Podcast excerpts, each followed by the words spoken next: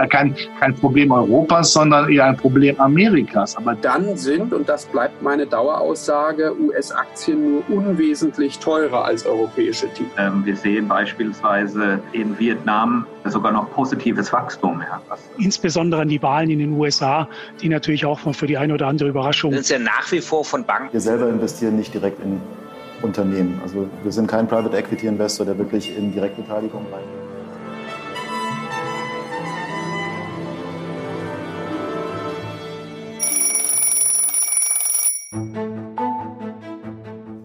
Ist das große Bild.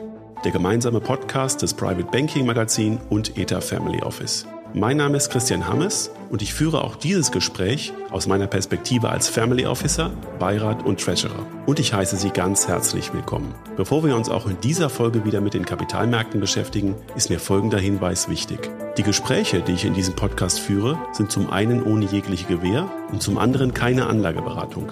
Erst recht nicht für bestimmte Finanzprodukte. Aus allem, was Sie hier hören, können Sie sich Ihr eigenes großes Bild erzeugen.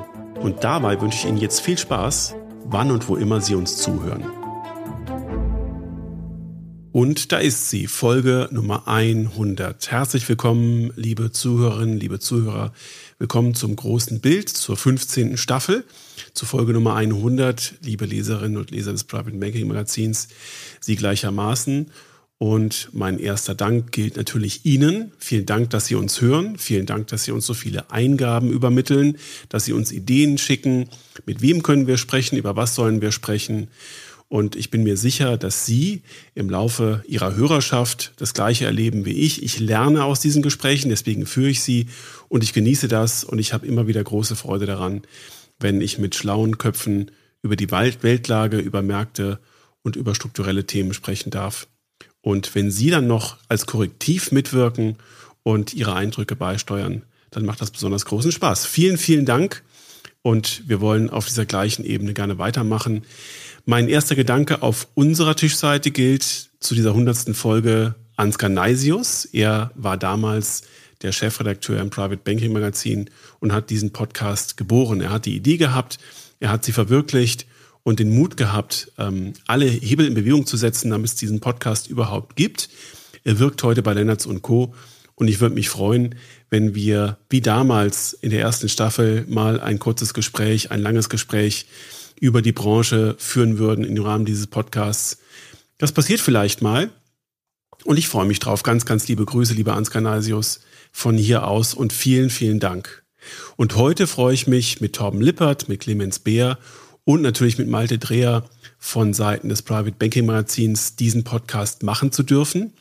Es macht großen Spaß. Es hat sich vor allen Dingen gezeigt beim Private Banking Kongress, als wir uns alle, alle zusammen mal gesehen haben und ähm, so ein bisschen gesponnen haben, wohin wir den Podcast entwickeln können. Das war großartig. Und ähm, genauso gilt mein Dank den Kollegen von Mint, der Social Media Agentur, die diesen Podcast überhaupt erst ermöglicht. Die schlauen Köpfe im Hintergrund, die überlegen, wie machen wir das für Sie überhaupt schmackhaft, portionierbar. Ja gut, ich weiß, diese Podcasts sind meistens viel zu lange, viel länger, als man das im Podcast-Business eigentlich macht, denn irgendwann äh, tritt eine gewisse ähm, Hörermüdung ein. Und äh, ich weiß aber, dass die Zuhörer des großen Bildes schlau sind und den Podcast in Etappen hören. Ganz herzlichen Dank und herzliche Grüße gehen an Jared Schmidtke und Yannick Fleming. Yannick ist der Mann im Hintergrund, der den Ton ermöglicht und er hat schon in so manch schwierigen Situationen es ermöglicht, dass Sie alles wunderbar verstehen können, was wir hier quasseln. Ganz, ganz herzlichen Dank und liebe Grüße. Ja, und ähm, bei all diesen wichtigen Eingaben von Ihrer Seite, ähm, die wir hier verwerten und verarbeiten, äh, bleibt es mir Ihnen zu danken und ich freue mich auf die nächsten Folgen. Heute in der Jubiläumsfolge sprechen wir zum 15. Mal mit Robert Halber und wir spannen wie immer den Bogen ganz, ganz weit. Äh, wir beleuchten den Globus als Ganzes. Wir besprechen geopolitisch, volkswirtschaftlich und bundespolitisch. Das bleibt im Gespräch mit Robert Halver nicht aus und ich freue mich darauf. Ähm, wir versuchen mal einzuordnen, wie denn der Risikoappetit aktuell durch die ganzen ähm, Seitenströmungen, die am Markt feststellbar sind, äh, sich halten wird im zweiten Halbjahr und ähm, ordnen ein, wie sich die Entwicklung in China auf die globale Politik auswirkt. Ganz spannend. Und im Weiteren darf ich Sie darauf hinweisen, dass die Folge 101 auch eine Art Festfolge, eine Art Jubiläumsfolge werden wird, weil wir dann mit mehreren Gesprächspartnern, die sich im Bereich Akquisition, Pitch, Beauty Contest, Vermögensverwalterwerbung auskennen, die zum Teil mit mir auf der gleichen Tischseite, zum Teil separat, weil sie Experten auf diesem Gebiet sind, wirken. Und mit denen spreche ich mal alle Aspekte durch, die es Vermögensverwaltern und Banken leichter macht, Kunden zu gewinnen. Und wir diskutieren in den meisten Fällen vor allen Dingen die Pitch-Situation. Was kann man also besonders richtig machen, wenn man auf Neukunden trifft? Wie kann man ihnen glaubhaft vermitteln, was man eigentlich da im Maschinenraum in der Vermögensverwaltung macht? Wie viel Glamour, wie viel Unterlagen, wie viele Geschenke sind sinnvoll, was sagt man, was sagt man lieber nicht. Wir sprechen Klartext. Wir sind gerade schon dabei, diese Gespräche vorzubereiten und zu führen. Es wird eine Mammutfolge, auch die müssen Sie in Etappen hören und ich bin gespannt, wie Ihr Feedback darauf sein wird. Auf jeden Fall können wir mit Blick auf die Experten, die wir dazu eingeladen haben, jede Menge lernen. Und da freue ich mich sehr drauf. Jetzt kommt aber Robert Halver viel Spaß dabei, machen Sie Beute und ich freue mich auf die kommenden Folgen. Alles Gute, viel Spaß.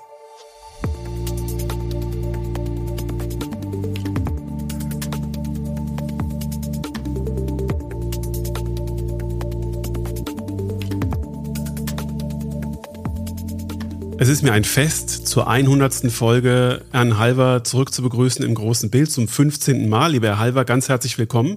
Willkommen zu unserem 15. Gespräch und willkommen zu Folge 100. Ich freue mich, dass Sie da sind. Ja, was für eine Ehre für mich, bei der 100. Folge dabei zu sein. Ja, ich werde alles dafür tun, diese Ehre nicht zu enttäuschen. ähm, äh, ich erinnere mich an viele Aspekte äh, zurück, die Sie in den letzten Gesprächen ähm, eingebracht haben ins große Bild. Und äh, wie ein Elefant im Raum ist mir noch gegenwärtig, dass Sie als einer der ersten, das war im Kapitalmarkt noch gar kein großes Diskussionsthema, das Thema Inflation in den Raum gestellt haben, als äh, wir alle noch gemütlich geschlafen haben und dachten, da kann nie was passieren. Wir haben das Problem immer noch. Ähm, wir bekämpfen die Inflation immer noch. Die Notenbanken haben ihre Zinserhöhungsschritte gemacht. Wir mussten lernen, wieder mit Zinsen zu leben. Anleihen tragen wieder Zinsen. Ähm, wir haben aber so ein bisschen eine Diskrepanz zwischen der Inflation, der Gesamtinflation, die wir in einem Jahr erwarten. Die kommt wieder in den USA und in Europa zurück. Und wir haben eine Kerninflation, die wir aktuell messen, die will und will nicht zurückkommen. Wie schätzen Sie das ein? Was muss die Notenbank noch machen? Ja, Inflation ist für Unkraut. wenn man Unkraut nicht frühzeitig jätet, dann sprießt es eben und dann kommt es eben zu diesen berüchtigten Zweitrundeneffekten. Ich würde sagen, das ist die Inflation, die Kerninflation als Brennnessel, als besonders böses Unkraut, ja. Und das natürlich sehr negativ, weil diese Zweitrundeneffekte sich selbst verstärkende Prozesse haben. Wenn die Gehälter teilweise über zehn Prozent zweistellig steigen, wissen wir beide natürlich und alle, die zuhören, dass der Staat und die Unternehmen diese Preise weitergeben. Das heißt, Preiserhöhung folgt auf Preiserhöhung, dann gibt es wieder den Rückkopplungseffekt auf die Löhne, das immer sehr negativ. Hier kann eine Notenbank eigentlich nur eins machen, wenn sie es dramatisch weiter erhöht, was sie ja auch verbal akrobatisch immer andeutet, ähm, dann kann sie zwei Prozent wieder reichen, aber der Preis wird gewaltig sein, nämlich eine kaputte Konjunktur. Und genau das wird sie nicht machen. Sie wird alles dafür tun, das mit der Kraft der Worte schon ein bisschen abzufedern. Aber ich glaube, im Endeffekt äh, wird sie dann klein beigeben und hinter vorgehaltener Hand davon ausgehen, die 4% sind die besseren 2%. Eine 2% Inflationsdynamik, also schwache Dynamik auch bei der, bei der Kerninflation hinzubekommen, halt im Augenblick aufgrund der Überschuldung und der großen Investitionspotenziale nicht aus. Ich glaube, von dem 2%-Ziel ähm, sind wir alle ja schon mental weit abgerückt.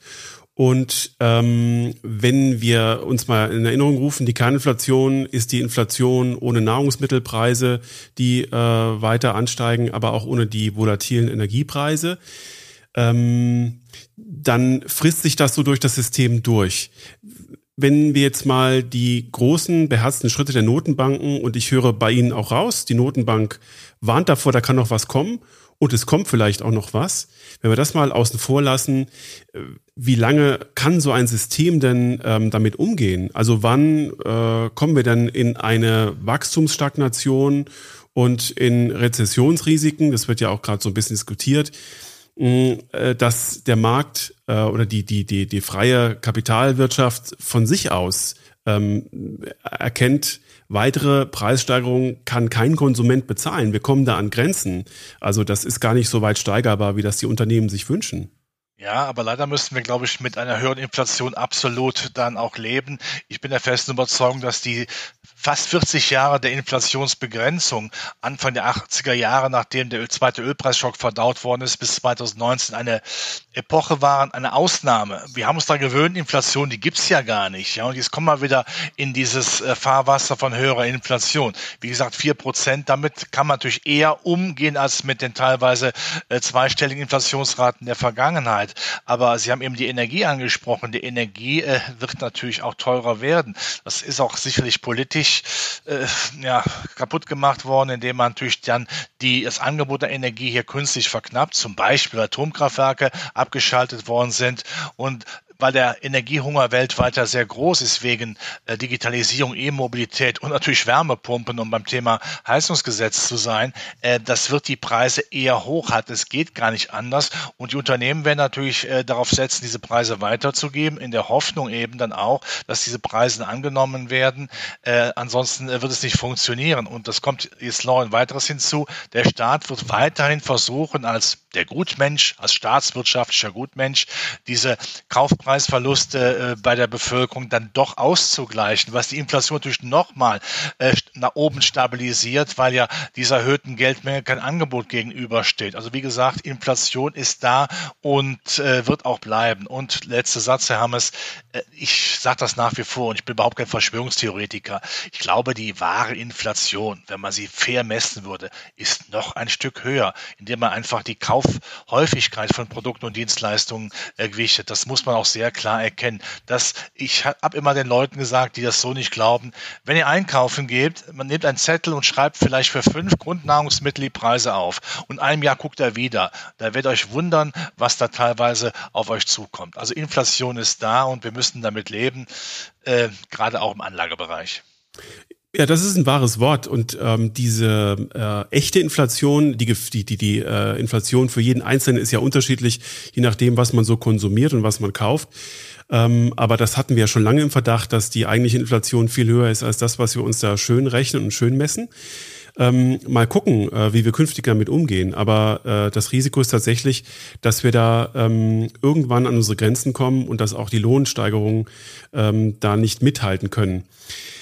Ähm, es ist die Folge 100. Lassen Sie uns feierlich und positiv nach vorne gucken und nicht immer über so schlimme Themen äh, reden. Lassen Sie uns über künstliche Intelligenz reden. Herr Halver, ich möchte Ihnen heute in Folge 100 fünf krude Thesen auf den Tisch legen und Sie nach Ihrer Meinung fragen. Die erste These ist, Künstliche Intelligenz, das ist in diesem Jahr gefeiert worden, ähm, wie man sich das viele Jahre nicht mehr äh, hat angucken können am Kapitalmarkt. Äh, neue Themen, Technologie, Fantasie, Bewertungsfantasie insbesondere, ähm, können wir gleich mal drüber reden. Ähm, These Nummer eins, es braucht in fünf Jahren wegen der fortschreitenden künstlichen Intelligenz weder einen Leiter Kapitalmarktanalyse noch einen Family Officer.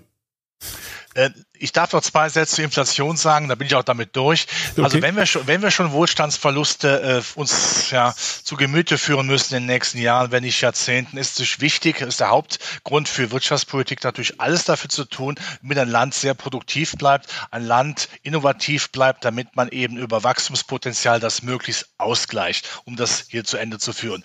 Dann die, die KI. Ja, in der Tat, jeder ist ersetzbar, selbstverständlich auch ein äh, Herr Robert Halver. Ich glaube aber, dass die KI KI zuerst diese typischen ähm, alltäglichen Arbeiten immer stärker dann äh, äh wegrationalisiert und das kreative äh, kreative Tätigkeiten. Ich behaupte einfach mal, dass ich kreativ bin, ja, auch sicherlich mit einem gewissen Wortwitz, äh, ja, in seinen Kolumnen, dass das so schnell nicht auszugrenzen ist oder auszugleichen ist oder alternativ darstellbar ist. Aber natürlich, wir werden es dann gewöhnen müssen, dass ähm, die KI, die künstliche Intelligenz immer stärker da reingehen wird. Da brauchen wir uns überhaupt auch keine, keine, keine Gedanken oder das Ganze uns schön zu reden. Das wird die Arbeitswelt dramatisch natürlich dann revolutionieren. Äh, ähm, wir wissen ja, in Deutschland sind wir mal relativ schnell mit der Frage, von Ethik und wie kann man das denn, wie kann man das sozial dann eben auch äh, ausbalancieren. Aber zuerst muss man sagen, man sollte schon wenn die KI kommt und sie wird kommen, weil Chinesen, Amerikaner alleine schon zur Erhaltung ihrer Machtpotenziale geopolitischer Natur alles dafür tun werden, da führend zu sein, dann können wir nur mitstinken. Und wenn wir nicht mitstinken, dann, ja, dann rutschen wir halt noch weiter runter. Wir müssen also auch darauf eingehen und dann natürlich auch in der zweiten Abteilung dafür sorgen, dass wir das Ganze ethisch einigermaßen handhaben können. Aber äh, der Gedanke, das können wir aufhalten, das ist Absucht, das können wir gar nicht. Wir müssen das Beste daraus machen. Güt wird Güt, sagt der Rheinländer. Also äh, man muss wirklich die Potenziale nutzen und dann auch mal überlegen, wie kann man es denn abfedern. Aber wir müssen auf diesem Zug mit aufspielen, sonst haben wir keine Chance. Aber neunmal, viele Arbeitsplätze werden natürlich dann wegrationalisiert werden in den nächsten Jahren und Jahrzehnten. Und dann werden wir sicher tatsächlich aber bei einer Maschinensteuer nachdenken müssen, die quasi dann die Leistung der KI besteuert, damit das Allgemeinwohl nicht zu kurz kommt. Das ist ein spannender Gedanke. Aber wir halten erstmal fest, dass Herr Halver sich bei den Künstlern einreiht. Das tue ich dann auch und äh, fühle mich ähm, in meiner Jobsicherheit ein bisschen sicherer. Aber wir haben ja am Jahresanfang eigentlich geglaubt, dass Europa dieses Jahr endlich mal die Möglichkeit hat, durch den Erholungseffekt aus den Kriegswirren des letzten Jahres volkswirtschaftlich und wegen höherer Gewinnerwartungen oder Gewinnsteigerungserwartungen bei den Unternehmen ähm, besser abzuschneiden im Aktienmarkt als der amerikanische. Wenn man sich jetzt die großen Indizes anschaut, dann wurden die getrieben durch alle Unternehmen, von denen gerüchteweise irgendwelche Sparten am Thema künstliche Intelligenz forschen. Und wenn man sich die Bewertungen dieser Unternehmen anschaut und auch guckt, was die Investmentbanken dazu ähm, modellieren, um diese Unternehmen zu bewerten und auch die aktuellen Preissteigerungen zu rechtfertigen, erinnert mich das ein bisschen an die TMT-Blase um die Jahrtausendwende. Aber trotzdem, das hat den amerikanischen Markt enorm vorangetrieben. Wie schätzen Sie denn diese ähm, Entwicklung dieser Unternehmen ein. Also es gab ja die großen sieben in der Nasdaq und im S&P 500. Es gibt viele andere Unternehmen, die auch so ein bisschen was mit künstlicher Intelligenz machen.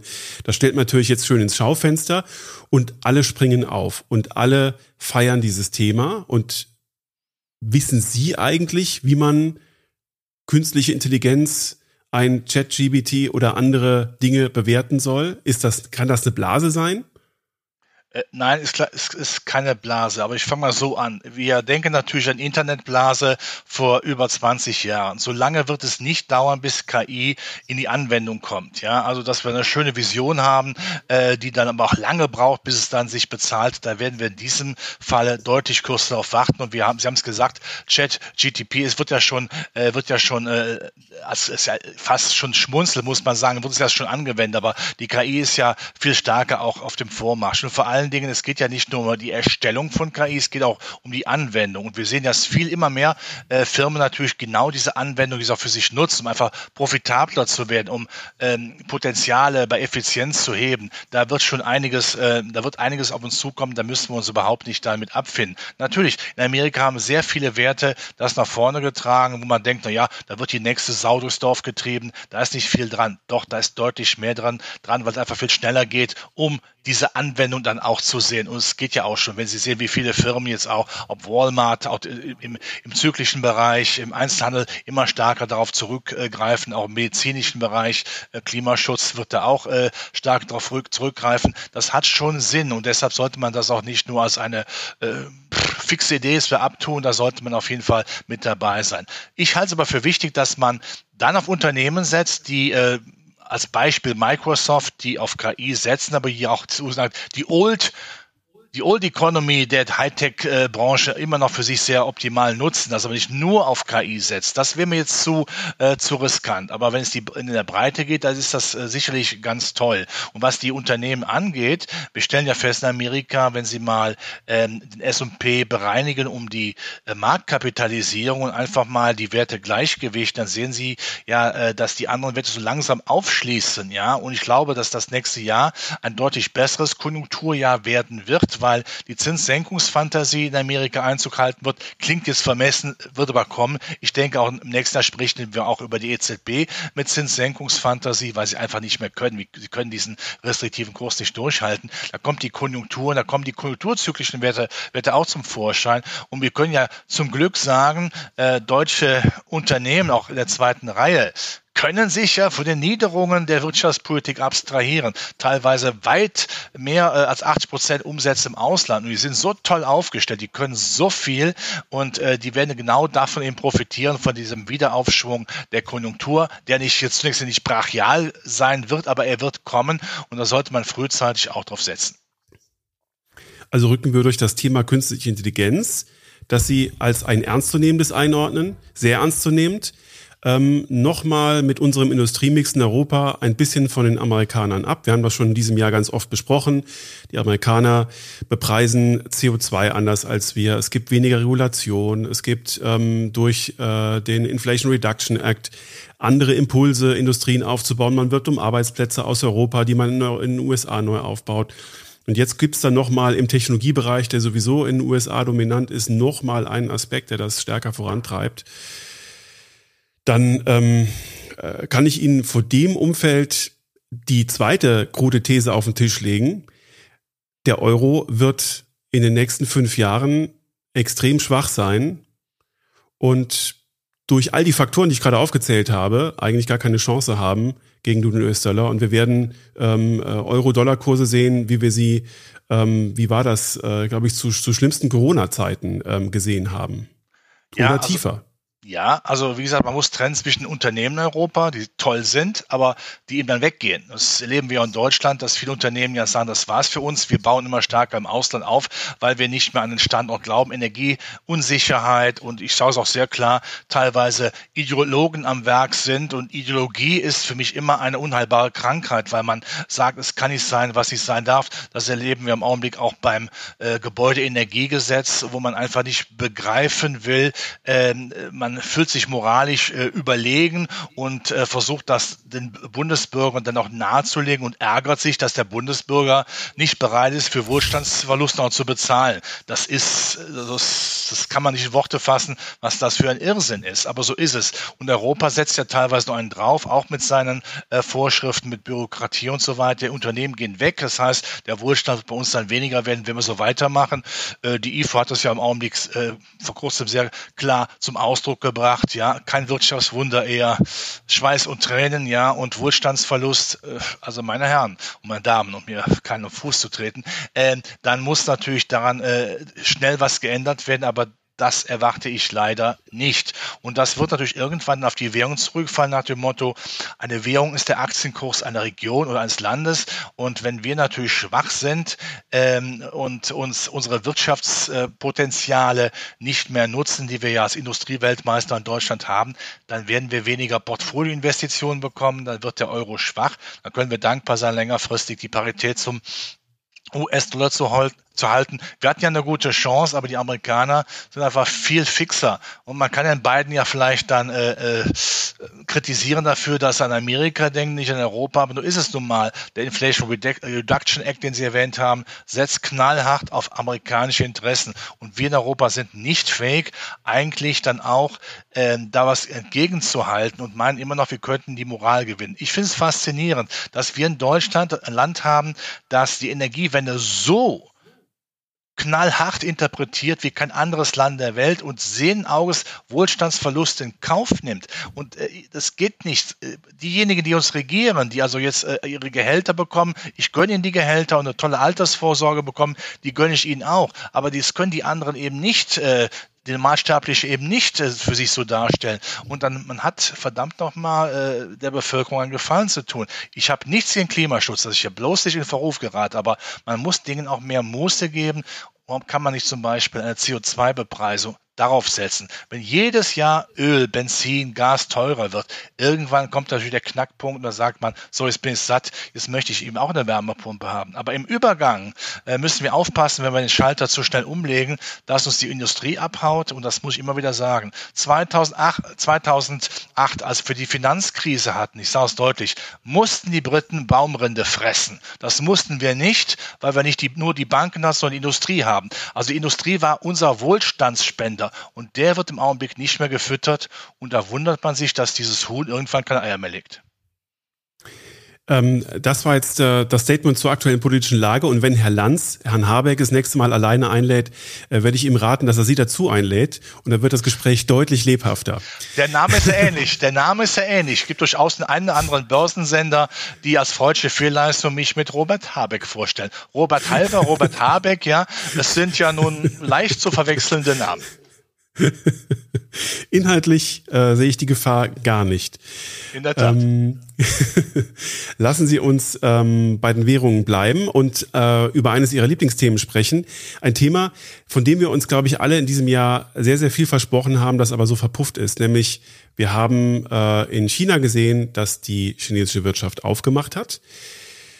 Ja, äh, Sie können gleich mal beschreiben, wie Sie einschätzen, ähm, ob das jetzt ein Raketenstart war oder auch nicht. Aber irgendwie ähm, führt sich das alles, was dort passiert, hier recht leise an. Und ähm, das, was die äh, Chinesen dann in der Zwischenzeit geopolitisch kommunizierten, das war wahrzunehmen wie ein Frontalangriff auf die Rolle des US-Dollars im ähm, globalen Wirtschaftssystem, nämlich man wollte, man möchte äh, mit verschiedenen Partnern ähm, den Renminbi als Konkurrenzwährung zum US-Dollar aufbauen, indem man ähm, Systeme schafft, die es ermöglichen, dass man Öl und Rohstoffe über Renminbi faktoriert und nicht mehr über US-Dollar. These äh, Nummer drei, den Chinesen gelingt das innerhalb der nächsten fünf Jahre. Wie sehen Sie das? Nein, das glaube ich nicht. Es gibt diese Versuche ja schon länger. Natürlich gibt es viele Länder, die haben ein Problem mit Amerika und mit seiner vorherrschenden Rolle. Ich stelle es einfach mal unkommentiert so dar, aber das umzuändern ist ja auch nicht einfach. Ähm, die Chinesen können ja versuchen, viele Länder da äh, zu sich ranzuziehen, aber je größer diese Länder ja sind oder je mehr Länder es sind, desto schwieriger ist ja auch diesen Chorgeist aufrechtzuerhalten. Und diese Länder wollen ja auch nach wie vor sicherlich auch Geschäfte mit Europa und äh, dem Westen machen. Äh, das ist ja ganz klar. Ich glaube schon, dass längerfristig der US-Dollar jetzt nicht mehr die alleinige Weltleitwährung ist, aber immer noch für mich die, die, die erste Weltleitwährung ist und dass die, dass vielleicht ein Yuan oder ein Renminbi da äh, auch rankommt. Aber das große Gegenargument ist auch, da müssen die Chinesen aber aufmachen. Sie müssen die Währung freigeben. Und da wird der, die chinesische Währung wahrscheinlich dramatisch aufwerten. Dann ist der Export aber sicherlich nicht mehr so einfach.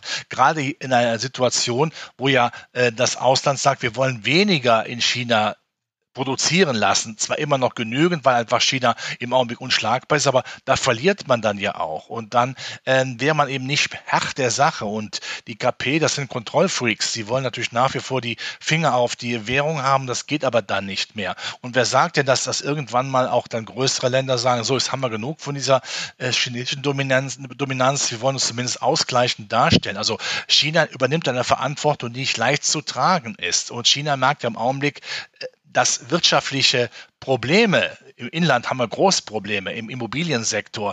Der Konsum stockt, wir haben Arbeitslosigkeit in vielerlei Fällen, äh, dass man hier nicht äh, dramatisch äh, mal dagegenhauen kann. Und das ist für mich so ohnehin eine sehr starke oberflächliche Betrachtung. Aber wenn wir eine Stufe tiefer gehen, ich glaube, die friedliche Koexistenz zwischen Amerika und China die ist intakt. Die Chinesen wissen, wir können die Amerikaner nicht rausdrücken. Die Amerikaner haben die Chinesen in den letzten zwei Jahren sehr klar gezeigt, äh, dass sie offensichtlich auch imstande sind, China auch im Hightech-Sektor an die kurze Leine zu nehmen. Und die Amerikaner wissen natürlich auch, äh, unter Asien kann man keine Weltpolitik mehr machen. Man muss mit den Chinesen dann zusammenkommen. Also von daher wird das für mich eine friedliche Koexistenz wie damals im Militärisch zwischen USA und Sowjetunion werden, dass man sich irgendwie verständigt. Und der Wettkampf um ist für mich okay, dass man versucht, äh, natürlich dann weiterzukommen. Das habe ich ja eben auch mit KI untermalt, dass beide versuchen, da führend zu sein. Ähm, aber jetzt der Halbsatz noch dazu. Und wo bleibt Europa dazwischen und wird zerquetscht oder was? Genau. Aber ähm, dass wir uns allen so wünschen. Und ähm, nur um das mal kurz einzuordnen, aktuell hat der Mimbi in äh, dem Weltwährungsgefüge laut dem IMF ein Gewicht von etwa drei bis vier Prozent. Das heißt, da wäre noch ein sehr, sehr weiter Weg, auch mit allen anderen Partnerwährungen, wenn man sich da zusammentun würde. Also ähm, das kann man sicherlich anstreben. Allerdings haben wir ähm, gesehen, das gilt für alle Systeme, die wir am Kapitalmarkt oder auch politisch betrachten. Ein System ohne Korrektiv ähm, reüssiert nicht lange. Und ähm, vielleicht ist die, das chinesische Währungssystem eines, in dem äh, das Korrektiv noch nicht so ganz stark funktioniert, gerade wenn ähm, China geschlossen bleibt. Ähm, Aber wie schätzen Sie denn die Situation der deutschen, der europäischen Unternehmen ein, äh, die wir ja auch ähm, eigentlich in einer anderen Situation erhofft haben. Wenn China aufmacht und der, die Nachfrage aus China wieder anzieht, dann haben natürlich die Europäer viel mehr davon als die amerikanischen Unternehmen, weil wir viel mehr dorthin exportieren. Aber jetzt fällt ähm, diese Euphorie irgendwo aus. Ähm, noch ein Schwachpunkt, noch ein Minus für die europäischen Aktien. Ja, sie fällt noch aus. Im Augenblick hat China Probleme, aber sie machen hier alles. Sie pumpen sehr viel Geld rein von der Fiskalpolitik, von der Geldpolitik, um das zu drehen. Und äh, das ist für mich auch ein Argument, warum sie nach wie vor an friedlicher Koexistenz interessiert sind. Sie brauchen den Export, sie können sich nicht komplett abschotten. Äh, die anderen Länder, mit denen sie gerne Geschäfte machen, dann auch äh, Russland ist de facto wirtschaftlich kaputt. Ähm, Saudi-Arabien ist zwar reich, aber hat ja nicht äh, trotzdem nicht diese Nachfragefülle. Brasilien, wer weiß, wer nach der nächsten Wahl dann äh, dran ist. Südafrika, vielleicht Fähnchen im Wind. Also das heißt, man, die Länder äh, sind ja auch gut beraten, dass sie mal links und rechts schauen, wer gibt mir denn mehr? Und die Amerikaner, dass man Eindruck sagen, ja, lass die mal machen, äh, sollen sich mal vielleicht auch ein bisschen die Finger verbrennen. Ähm, also nochmal, friedliche Koexistenz und wenn die, der, die Chinesen ein bisschen stärker werden im Währungskorb, ist das grundsätzlich okay. Aber diese Verantwortung zu tragen, äh, sehe ich nicht. Und die Europäer, ja, die werden natürlich schauen müssen, wo können wir Geschäfte machen. Aber China wird wieder etwas stärker kommen. Und sie schauen ja auch weltweit, äh, wo sie dann auch optimal produzieren können. Das ist ja der Grund, warum sie auch gerne nach Amerika gehen. Und ich glaube, auch Amerika wird wieder äh, wirtschaftlich auch im nächsten Jahr stärker kommen. Wie gesagt, über die äh, Zinssenkungsfantasie. Und ähm, vielleicht werden die Brötchen etwas kleiner werden. Das muss man sicherlich sagen. 2019 werden wir so schnell nicht wiederholen können. Aber dass, dass wir jetzt vor einem Scheideweg stehen, dass jetzt über die ähm, Deglobalisierung, also wirklich in Rückfall zu den schlimmsten protektionistischen, Zeit, protektionistischen Zeiten kommt. Äh, nein, die äh, unsere Unternehmen, die haben längst da sehr pragmatisch den Kurs gefahren. Die investieren wieder gerne in China, weil sie ja wissen, das sind die Produktionskapazitäten, die günstig sind. Dann sind wir auch vor Ort, wenn das Land wieder Nachfrage hat und Asien hat sowieso aufkommend und wird mehr Nachfrage haben. Das haben die besser im Griff als vielleicht unsere Wirtschaftspolitik. Mhm. Ähm Jetzt äh, habe ich damit schon äh, so ein bisschen von Ihnen gebaut bekommen zur nächsten kruden These, nämlich, dass China die USA in zehn Jahren als größte Wirtschaftsmacht überholt hat. Und ich habe äh, extra Zahlen recherchiert für die Frage. Wie schätzen Sie das ein? Ja, China hat aufgeholt, aber man muss ja auch sehen, wie Empire Strikes Back, um es Sprach von Star Wars zu sagen. Äh, wenn Sie sehen, ich habe es eben ja anklingen lassen, dass Amerika es ja wohl geschafft hat, sehr viele IT-Spezialisten aus China abzuziehen, die einen amerikanischen Pass hatten und denen also durch die Blume gesagt wurde, kommt zurück oder der Pass ist weg. Die meisten sind diesem Ruf gefolgt. Brain Drain hat stattgefunden. Allein die Tatsache, dass, äh, dass Amerika natürlich auch mit äh, Import- und Exportverboten, mit Chips und so weiter und mit, mit äh, den entsprechenden äh, Bestandteilen, die offensichtlich China auch in die Defensive gedrängt hat, äh, zeigt natürlich, dass äh, der alte der alte Uncle Sam noch lange nicht äh, am Ende ist und keine Feder mehr hätte, mit denen er aufsteigen kann. Also äh, Amerika hat gelernt, sie müssen jetzt aufpassen, eine gewisse Arroganz Amerikas nach dem Fall äh, des Warschauer Paktes, äh, des Kommunismus, wo man sich, wie ich finde, sehr überheblich gezeigt hat und gesagt hat, wir sind die Größten der Welt, we are the greatest, um es mit äh, Muhammad Ali zu sagen und nicht realisiert haben, dass da etwas kommt. Das ist ihnen jetzt bewusst. Jetzt wissen sie, da müssen wir dagegen halten ich würde natürlich sehr freuen, wenn die, Trans, die frühere transatlantische Beziehung da Europa aufwerten würde, aber da ist Amerika sicherlich sehr egoistisch und denkt zuerst mal an sich. Wenn man äh, das übrigens mal rein in Zahlen rechnet, dann würde China die USA einholen, auch wieder nach Zahlen des IMF, ähm, in elf Jahren, 2034, sofern die Chinesen jedes Jahr fünf, Jahr, äh, fünf Prozent wachsen, was nicht mehr so wahrscheinlich ist, wie das vor ein paar Jahren mal so geplant war, und die Amerikaner nur zwei Prozent wachsen. Das ist vielleicht ein bisschen realistischer, vielleicht ist es auch ein bisschen zu tief getroffen, aber ähm, so in die Richtung geht's. Irgendwann Mitte der 30er Jahre ist es dann soweit. Die Frage ist halt, wie die beiden ähm, Volkswirtschaften äh, industriell aufgestellt sind und welchen Industriemix die haben. Da, Hermes, um das auch nochmal zu sagen, also Amerika hat durch immer noch einen riesen Vorteil gegenüber einer Kommandowirtschaft, ja, wo man äh, immer aufpassen muss, China das äh, die KP bitte nicht verärgert wird. In Amerika darf man auch Fehler machen. Der Spirit ist einfach da, der Freigeist ist da, Dinge auszuprobieren. Ja, die großen Hightech-Giganten, äh, ich kenne zum Beispiel aus meiner ähm, Schulzeit noch jemanden, den sehe ich nur alle zehn Jahre beim Abitur treffen, aber dann äh, flüchtet er fast von mir, weil ich ihn nur ausquetsche. Aber der sagt immer, ähm, dieser Freigeist, der ist so toll, Dinge auszuprobieren. Das ist etwas, was einer Marktwirtschaft immer definitiv vorteilhafter macht als eine Staatswirtschaft, wo es ja nur nach Schema F gibt. Das darf man überhaupt nicht vergessen. Die Chinesen haben aufgemacht, wie Sie eben gesagt haben, ja, Jack Ma muss nicht mehr Künstler sein, er darf wieder ökonomisch und äh, unternehmerisch tätig sein, aber äh, der Freigeist ist in Amerika viel stärker ausgeprägt und das ist meine Meinung, dass Amerika nicht verdrängt wird von China. Ja, die Chinesen, die, die kommen kommen auch hoch, ja, definitiv. Aber äh, dass Amerika jetzt, sag mal, in spätrömischer Dekadenz äh, vergeht, das sehe ich überhaupt nicht. Also auch hier wieder ein System, ähm, bei dem es darum geht, gibt es ein Korrektiv, das regelmäßig ähm, eingreift. Wir werden, glaube ich, insbesondere im nächsten Jahr, wenn in den USA gewählt wird, ähm, erleben, äh, wie die Korrektive dort funktionieren. Und dann ähm, sind wir wieder bei dem Thema, wo ist eigentlich Europa zwischen den beiden Großmächten. Ähm, da müssen wir uns wahrscheinlich äh, sortieren und überlegen, äh, wie wir uns da auch mit unseren amerikanischen Freunden ins Benehmen setzen. Das wird auch sehr spannend. Ähm, wenn wir äh, nochmal zurück auf den Aktienmarkt kommen, äh, wir haben jetzt also so eine äh, Phase gesehen, in denen Technologie und amerikanische große äh, Megacaps äh, reüssiert haben und der europäische, aber auch der amerikanische Value-Sektor und die klassischen Industrieunternehmen noch gar nicht so äh, zurückgekommen sind. Ähm, das führt mich zu These Nummer 5.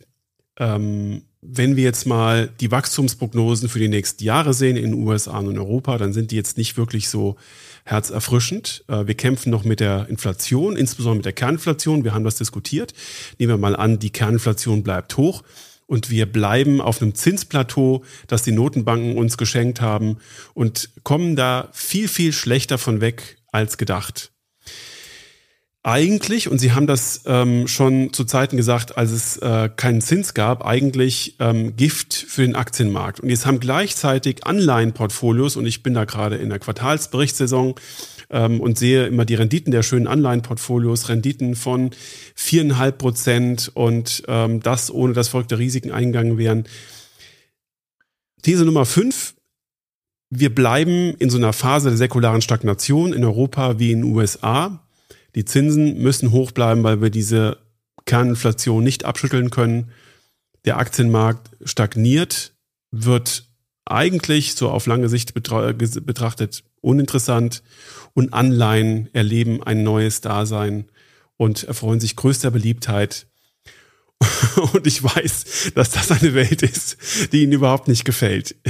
Ja, also ich habe ja nichts gegen Zinsen, überhaupt nicht, wenn sie nach Inflation immer noch attraktiv sind. Ja, in Amerika stellen wir fest, ist der Realzins im Leitzinsbereich und teilweise im Unternehmensbereich ist er positiv. Okay, aber äh, für unsere Zuhörerschaft, die ja wahrscheinlich in Euro vor allen Dingen denken, sehen wir nach wie vor das klassische deutsche Staatspapier.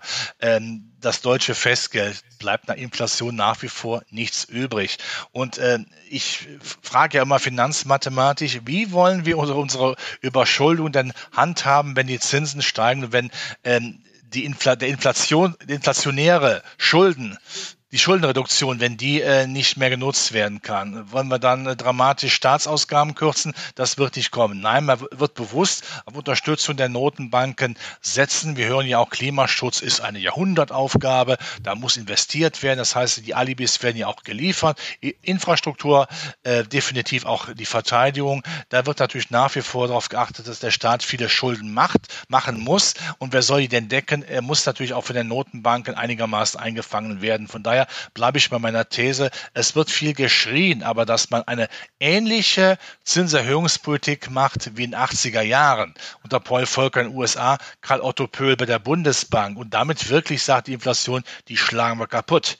Äh, das geht nicht mehr, weil die Zeiten sich definitiv geändert haben und weil man auch sagt, wir müssen, wenn Amerika so vorbrecht, auch mit Inflation äh, Reduction Act, da müssen wir ja mitstinken können, um nicht ins äh, Hintertreffen zu kommen. Da wird die Diskussion eher sein, wir reden von guten Schulden, gute Schulden, die sozusagen in eine Infrastruktur, in Wirtschaftswachstum angebotsseitig investiert werden und dann wird man das gutheißen. Von daher sehe ich eben nicht, dass der aus der Berücksichtigung äh, Zins und Inflation der Anleihesektor ähm, toll ist. Nach wie vor in Deutschland ist Zinssparen nach Inflation für die klassischen Zinsprodukte im Augenblick noch immer unattraktiver als 2021 im Jahr der Tiefzinsen. So. Und wenn aber jetzt die positiven Effekte für Wachstum zum Vorschein kommen, da wird der Aktienmarkt natürlich nach wie vor äh, Vorteile haben. Jetzt nicht in der Breite, dass man alles kauft, was auch nur Aktie ist. Man wird schon im Schwerpunkte machen. Das ist für mich nach für Hightech-Sektor. Es, es ist die KI, es ist der Value-Sektor, den Sie genannt haben, der zyklische Sektor und interessanterweise. Das ist ja schön daran, dass ja der Aktienmarkt wie eine Pralinenpackung ist. Es ist für jeden Geschmack immer was dabei. Wenn man Z IT nicht mehr mag, schaut man eben auf Marzipan meinetwegen. Und wir stellen ja fest, dass die Bewertung, gerade auch die Buchbewertungen, Kursbuchbewertungen vieler Zykliker in Deutschland ja so niedrig sind, dass ich überhaupt keine Probleme habe zu sagen, wenn der Aktienmarkt mal fällt jetzt, was absolut gesund ist, kaufe ich genau die Werte, weil denen gehört die Zukunft, weil die Konjunktur im nächsten Jahr wieder etwas besser aussieht und 2025 noch besser. Ich habe ein bisschen geahnt, dass Sie die Frage so beantworten und bin auch beruhigt. ähm, Lassen Sie uns ähm, zum Schluss nochmal auf äh, die Geopolitik hier in unserem Nachbarbereich schauen, äh, in die Ukraine. Ähm, wenn Sie sich die Großwetterlage anschauen, spielt dann der Ukraine-Konflikt noch irgendeine Rolle? Äh, gibt es ein ähm, Risikofaktor, dass dort, äh, jetzt ist aktuell so der Anschlag auf das Kernkraftwerk im Gespräch oder der Einsatz von Atomwaffen war schon öfter diskutiert dass dort irgendeine Eskalation nochmal ähm, als bestehendes Risiko auf bestimmten Kapitalanlagen lastet? Oder haben wir am Kapitalmarkt das Thema eigentlich schon wieder längst ausgepreist? Also entsetzliches Leid in der Ukraine müssen wir nicht drüber reden. Tut einem vom Herzen leid, wenn man die Nachrichten hört. Aber der Aktienmarkt ähm, geht davon aus, ja, das Thema ist da, es ist nicht schön, aber wir können damit umgehen, solange es eben keine Eskalation gibt. Klar, wenn man meint, mit irgendwelchen Sprengladungen äh, Saporischia, das Atomkraftwerk in Luft zu jagen oder äh, im schlimmsten Fall mit Atombomben zu agieren, ist das eine völlig neue Situation und dann reden wir nicht mehr über die Frage, was müssen wir denn, in was müssen wir investieren. Ich hoffe aber, äh, dass auf russischer Seite die Vernunft so groß ist, äh, dass man das nicht machen wird. Allerdings fehlt mir im Augenblick jede Fantasie, festzustellen, wo könnte man da in Friedensverhandlungen reinkommen, äh, wo man äh, sich gegenseitig dann auch äh, Vorteile gewährt, äh, die akzeptabel wären. Äh, Putin wäre völlig gescheitert, völlig gescheitert. Ähm, die Ukraine wird niemals zustimmen können, dass die besetzten Gebiete russisch bleiben. Das wird nicht äh, funktionieren, allein auch nicht mit UNO äh, das wird nicht funktionieren. Und meine These ist sowieso, die Amerikaner wollen Amerika weiter, äh, wollen die Russen weiter ausbluten lassen, ja. Äh, vielleicht sind sie gar nicht am schnellen Kriegsende interessiert, äh, weil Russland ist damit als Gegner in Zukunft immer, immer wieder schwächer. Das ist Machtpolitik, das kritisiere ich, aber so ist offensichtlich äh, die Weltmachtpolitik. Aber ich gehe nach wie vor davon aus, dass dieser Konflikt in Osteuropa nicht eskaliert, äh, nicht weil ich jetzt übertrieben optimistisch bin, sondern ich halte es für realistisch, dass äh, die Russen diesen letzten Schritt nicht gehen. Hoffentlich ist das so. Und ähm, jetzt sind wir am Schluss äh, bei einem sehr ernsten Thema gewesen. Ähm, trotz unserer 100-Folgen-Feier und trotz unseres 15. Gesprächs. Aber Herr Halber, ich danke Ihnen ganz, ganz herzlich für die Einschätzungen und das, was ich Ihnen sozusagen als Stimmungsbremse ähm, auf den Tisch gelegt habe, das haben Sie ja ähm, in äh, Positivismus umgewandelt und dafür sind Sie auch äh, so, so wertvoll und so wichtig für diesen Podcast und dafür danke ich Ihnen ganz, ganz herzlich. Hammes, vielen Dank für das Gespräch, für die hundertste Sendung, wo ich teilnehmen durfte. Nicht, hundertmal, aber äh, auf der hundertsten Sendung hat großen Spaß gemacht. Ich hoffe, dass ich bei der zweihundertsten auch dabei sein werde. Das hoffe ich auch. Das wünsche ich mir. Herr Halver, Dankeschön, alles Gute und bis zum nächsten Quartal. Sehr gerne. Glück auf, alles Gute für Sie und die Zuhörer. Dankeschön.